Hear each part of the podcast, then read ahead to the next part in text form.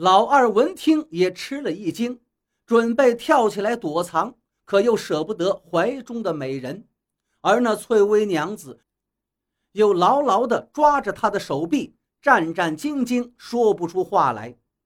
情势紧急，老二顾不得穿衣，光着身子背起翠微娘子就走。那娘子喊道：“向左！”老二便跑向了左边。娘子又喊道：“向右！”老二就跑向了右边。就这样穿屋过户，终于来到了一处园子。见有两扇门，老二打开了一门，背着翠微娘子跑了出去。见是一片青葱翠绿，翠微娘子仍然说道：“快走，快走！”老二便背着她继续向前，等到了一处山岗之上，才停了下来。站在山岗上，回头看那山下的宅地，早已是火光冲天，并且有打斗之声传来。翠微娘子低着头抽泣道：“他们都为我而死了。”老二从惊惶中镇定下来，才问他什么缘故。翠微娘子道：“我并非常人，我是本省城隍的三女儿。父亲在世的时候，全家偶染重疾，我病得尤其厉害，眼看已是要死之人。幸亏遇到你父亲，给我们服下了他的药，才活了下来。这大恩大德。”时时铭记于心，想要报答。后来我父亲升迁到别处做官，我们一家随父亲赴任途中，船过大江，被浪打翻，一家人全都遇难。天帝念及我父亲为人忠直，并且是为国事而死，便让他死后成神。我因为生前遇到一位女道士。传授给我些降服妖异的法术，便承父亲之命来安抚镇守这一方土地。我的婢女和仆人也都是狐狸所化，那家中的一切如今却都被妖物占据，我实在心有不甘呀。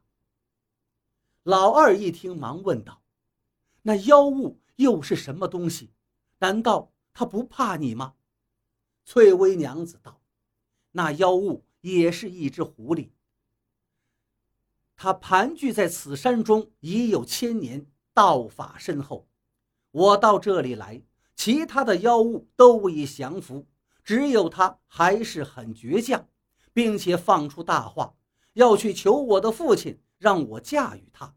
我十分恼怒，用法力惩治他，但也未能让他屈从。刚好你的父亲从这里经过。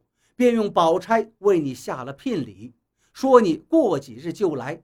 我感激你父亲的活命之恩，也暂时忘记了妖物的威胁，只忙着准备我们的婚事。没想到这妖物乘机来侵扰，不过他的死期也已不远。老二又向他询问他父亲现在何处。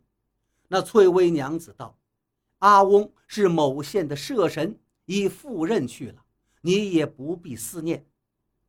话未说完，忽听空中有人说道：“阿父知道阿姐遭遇妖物侵害，已派人去擒拿了。只是阿姐已坠入人界，不能为神了，可以和郎君一起返回家中，创立家业，不要辜负了伯翁之望。”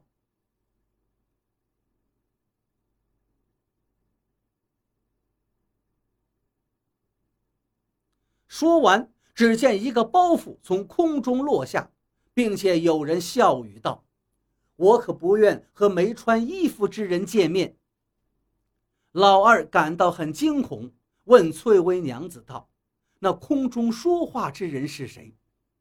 翠微娘子含羞带笑道：“是我的小妹玉华小姑。我们方才絮絮叨叨的说话，忘却了都没穿衣服了。”今日竟让妹妹撞见，改天再碰到，岂不要羞死人了？说着，便急忙打开包袱，果然是两身衣物。各自穿好时，天已微微亮了。翠微娘子对老二道：“走吧，此地已无片瓦，不可依恋。我们回你的家乡去吧。”便拉着老二准备上路。老二虽然凭空得到一位妻子，可是他的家已被烧毁，自己也没有家，能去哪儿呢？心中踌躇，走起路来便慵懒无力。那翠微娘子道：“像你这样走，不知要走到何时，还是找个代步的来吧。”老二顺着他手指方向一看，已有两头驴子正向他们走来。二人各骑一头，那驴子奔跑起来犹如狂风一般，转瞬之间已走出数百里地，能够看到老二家乡的城门了。老二甚为惊骇。等到了城外，翠微娘子却说道：“不再往前了，就住在这里吧。”二人下了驴，寻得路边有一处破旧房屋，无人居住。那翠微娘子道。这里暂可栖居，等我的婢女们来了，这地方就会大为改变。然后叫老二把驴子牵到集市上卖了，得了钱以供吃喝用度。等老二卖了驴子回来的时候，那房屋已经变成一座初具规模的宅院，屋中各样家具铺盖是应有尽有。